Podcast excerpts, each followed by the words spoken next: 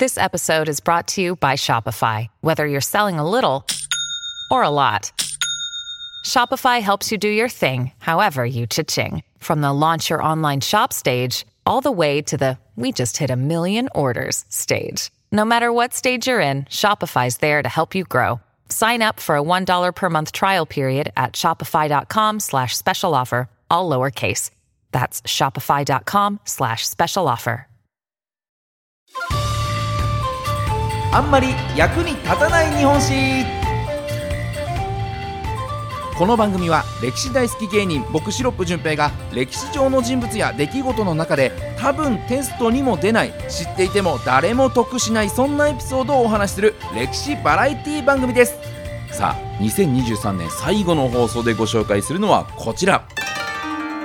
姫路城。もう僕大好きなんですよね。もうずっと憧れておりまして、で、いつか行きたいなというふうに思ってたんですが、今年、えー、北海道からはるばるですね、姫路城を見に行くことができました。ね、えー、まあ、今年の最後というところで、えー、この姫路城についておしゃべりしていきたいなというふうに思います。まあ、もともとは1300年代ぐらいに作られたお城なんですけれども、まあ、1600年、関ヶ原の戦いの後、池田輝政という武将が城主となりまして、まあ、改築をして今の姿の姫路城を作ったんですね。で改修とかはねしながらも天守が当時のままで残っているという、まあ、現存十二天守と呼ばれる、えー、ものの一つでして国宝にもなっていますさらに平成5年には奈良の法隆寺とともに日本初の世界遺産にも指定されているというところで本当にね美しいお城なんですよね。白鷺城なんて言われて真っ白なお城になってますけれども。さあどんなお城なのかなというところを紐解いてまいりたいと思います。早速参ります。役立たずポイント1つ目はこちら。美しく強い城。まあ、美しいというのは誰でも知っているんじゃないかなという気がしますが、もう真っ白なね、壁が、えー、特徴的な美しいお城なんです。まあ、それまでの時代のお城っていうのは、見た目が黒いお城が多かったんですよね。それって何でかというと、木で作ったお城が、こう、雨とか風で腐食しないように、まあ、漆とかね、柿渋っていうのを塗っていたから、こう、壁が黒っぽく見えるっていう、そんなお城になっていたんですけれども、一方、姫路城を含めまして、関ヶ原の戦い以降に建てられたお城というのは小石灰というものを使った白い漆喰を塗っているのが特徴で、まあ、それで真っ白なお城っていうのが多いんですね。まあ、これってよく言われるのはね、えー、豊臣政権の時代、秀吉の時代というのは黒い城が多かったから、それをなんか全て払拭するために、家康の時代からは白い城にしたんだよ、なんていうね、そんな風にも言われたりするんですけれども、これって実は見た目の違いだけじゃなくて、あと気持ちの問題だけじゃなくて、ちゃんと意味があるものだったんですよね。木がむき出しになっている黒いお城だと、こう火がついたね、矢を放つと、こうすぐに、まあ、木に燃え移って、えー、お城自体が焼けてしまうということがあるんですが、ただ漆喰だとね、こう非常に火に強いですから、の火を放ったとしても、なかなか燃えないというところで、その強度として強く進化していたお城、それが黒いお城から白いお城に変化していったということなんですね。だから美しいだけではなく、姫路城は非常に強いお城でもありまして、強さでいうとこの火だけではなくて、地震にも強いのが姫路城の特徴なんですよね。の強さの秘密というのは天守を貫くようにして立っている2本の大柱というもうぶっといぶっといそしてめちゃくちゃ長い柱なんです。もう25メートルぐらいの長さがあって東大柱というのはもう一本物、ま、まんま1本で25メートルあるよっていう柱。で西の大柱は2本の木を継ぎ合わせたものなんですけれどもこの東大柱、まあ、一本物の方ですね。これ、池田輝政の時代から400年以上変わらずにずっとこの姫路城を支え続けているということで、西大柱はね、途中でこうあの、改築の時に腐食とかもあってね、こう交換したりはしてるんですけれども、でもすごいですね。で、この柱というのが地震の衝撃を軽減したというふうに言われてまして、もうお城がね、串刺しになってますから、こう横の揺れに対しても、その串がうまいこと衝撃を吸収して、お城が崩れなかったというふうに言われてるんです。で、これ日本はね、非常に地震の多い国ですが、まあ、昔の地震から始まって、ね、この現代でも阪神大震災がありましたが、その時にも天守の一番上の階に神社があるんですけれども、その神社にお供えしてある一升瓶が倒れなかったと言われてるんですね。ですから、あれだけ大きい地震だったにもかかわらず、そのお城が壊れるどころか、天守、高いところにある瓶すら倒れないぐらいに衝撃をうまく吸収していた。その仕組みというのがこの柱だったということなんですよね。すごいですよね。だからもう数百年前に作られた、建てたもので、建築技術なんかもそんなにね、発展してるわけじゃないのに、そこまでこう耐震構造っていうんですか、考えられて作られてるんだなというのが非常に驚きでしたね。じゃあ続いて参りましょう。役立たずポイント、2つ目はこちら。守りに強い付箋の城。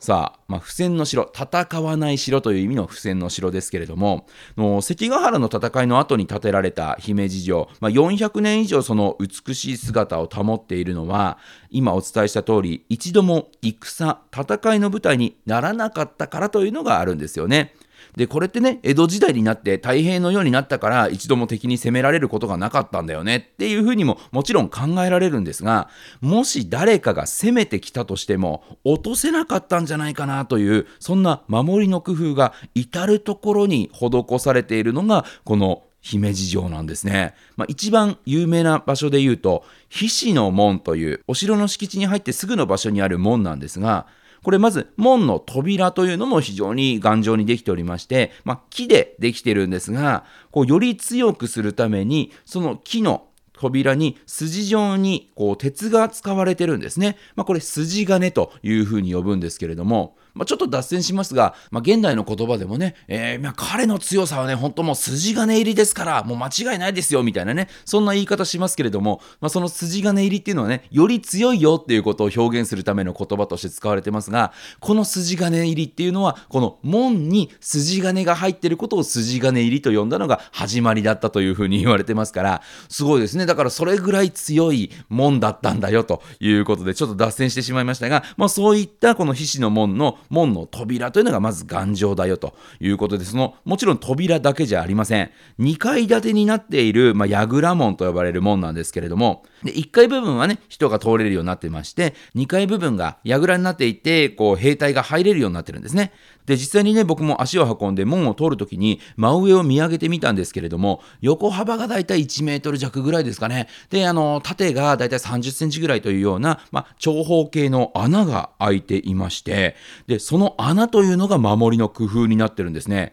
敵がこの門を通ろうとした時に、その隙間から石ですとか槍ですとかそういったものを落としたり、もしくは鉄砲で撃ったりっていうことができるようになってるんですね。なので、櫓の中から攻撃ができるようになっている。で、姫路城では戦がなかったので、実際に使われることはなかったんですけれども、他の城でもね、同じようなこれ、石落としという仕掛けを採用している城、えー、あるんですが、そこだともう石とか槍で銃弾のほか、まあ、そういったものがなくなってきたらね、もうもったいないからということで、もう熱湯を敵にかけたりですとか、そこからなんと、うんこを落としたというね、そんなことも言われてるんですよね。まあ、石とか槍とか鉄砲だとね、攻撃力ありますし、お湯でもいいですけども、うんこは果たしてどれだけの攻撃力だったんだろうなという疑問はありますけれども、でもそういった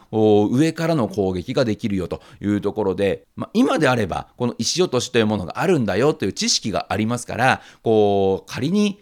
姫路城を攻めようと思っても上気をつけなきゃなって思いますけれども当時ねそういった情報がない中で無防備な状態で上から攻撃を仕掛けられるというのはとっても恐ろしいものだったんじゃないかなというところで本当に考えられた城守りの門なんだよなという気がしますね。で他にもねすごいなという門で言うと渦見門と呼ばれるこう石垣の中に穴を開けて作られている門がありましてでこれ石垣の中にぽっかりと穴が開いている形なのでその門の真正面まで行かないとそこに門があるということにすら気づかないんですね。ちょっと横の方から見るとねもう石垣がただ続いてるだけにしか見えないんです。ですから敵がその門の存在に気づかずに近くを通り過ぎたらそこから突然城兵、城の兵がたくさん出てきて、不意打ちで攻撃ができるという仕組みになってるんですよね。で、もし仮に敵にその門渦見門を築かれてしまっても石垣の中にあるもんなので石を崩すことですぐに塞ぐことができてしまうと。ですから不意打ちをするといった攻撃にもそして築かれてしまった時には防御にも優れた門というところでこの渦見門というのも非常に考えられた仕組みだなと思いますね。でさらに天守お城のね上の建物の部分にも仕掛けというのはたくさんあって外から見ると姫路城っていうのは石垣の上に5階建てで建ってるように見えるんですね。なんですけれども、実際中に入ってみると、中は地下1階、そして地上が6階の合計7階建ての構造になっている。で、これも敵はね、こう、外から見た時に、よし、城に入ったら1、2、3、4、5階まで登ればいいんだなって思って攻めてくるんですが、実際5階分登っても、あれ？てっぺんじゃないよあれ？今俺はどこにいるんだ？ここはどこ？私は誰？という状態になってパニクらせるための仕掛けだったというふうに言われてるんですよね。で、他にも、この天守の中には、武者隠しと呼ばれる、まあ、あの、今でいう漫画喫茶の個室ぐらいの広さしかない、隠し部屋みたいのがたくさんありまして、で、敵が攻めてきた時には、そこに隠れていた兵士が急に出てきて攻撃できるよというような仕掛けなんかにもなっていると。で、一度も攻められたことがないお城ではあるんですけれども、実際に仮に攻められて、それらの仕組みがどのように機能したのかなっていうのは、ちょっとね、見てみたかった気もするなというふうには思います。本当外から見ただけではわからない、本当細部にまでこだわって作っているんだなという美しさだけではなくて、しっかりと戦う城にもなっていたんだなというのが、この姫路城の凄さなんじゃないでしょうかね。じゃあ最後参りましょう。役立たずポイント3つ目はこちら。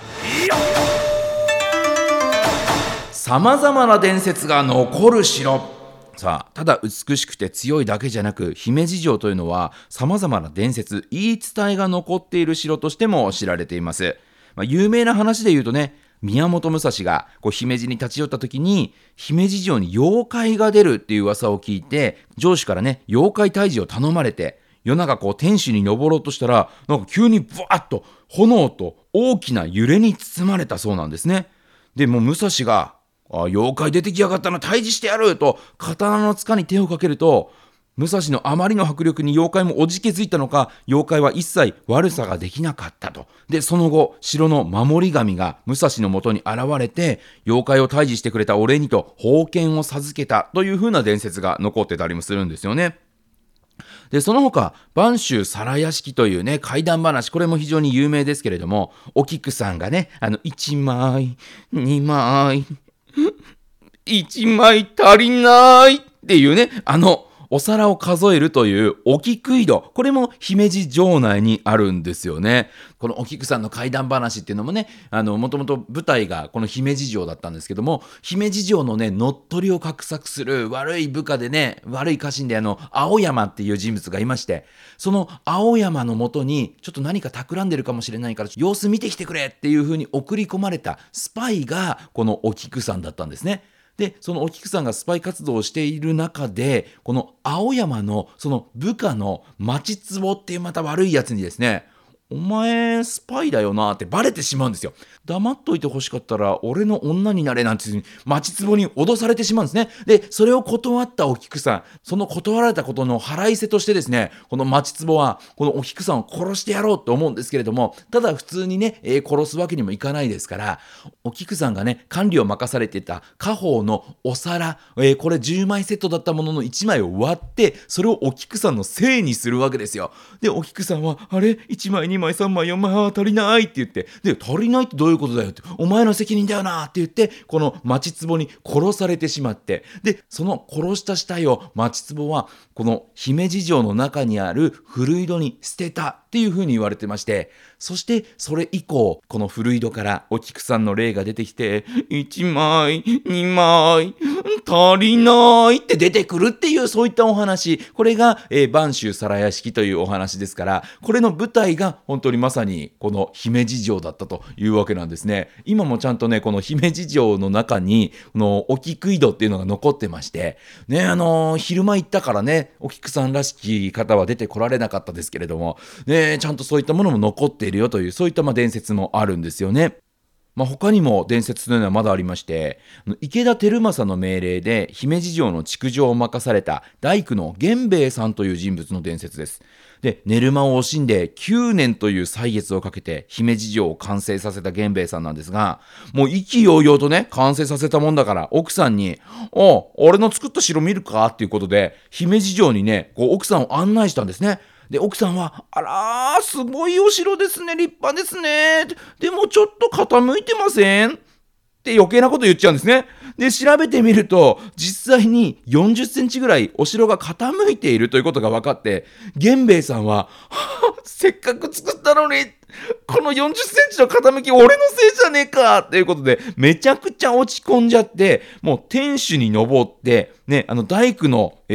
ー、仕事道具である飲みを口に加えまして、そのまま身を投げてしまったというふうに言われてるんですね。で、まあ、源兵衛さん残念ながら死んでしまったんですけれども、ただ、実はその後昭和の時代になってから大改修の時に調査をすると確かに傾いてはいるんですがこの傾きの原因というのは設計ミスではなくてあまりのでかさに石垣の部分が地盤沈下を起こしてしまってお城が傾いてしまったんだというふうに、まあ、原因が分かったんですね。で、改修して、まあ、今ではもうまっすぐに立っている姫路城なんですけれども、400年近く経って、この源兵衛さんの濡れ衣がようやく晴れて、今の姫路城が立っているということなんですよね。ですから、なんかそういったあの伝説というのがたくさんあるお城なので、もちろんお城という美しい建物を見ることも面白いですし、強さの秘密という仕掛けの部分見るのも楽しいですがそういったストーリーを交えて見ていただくと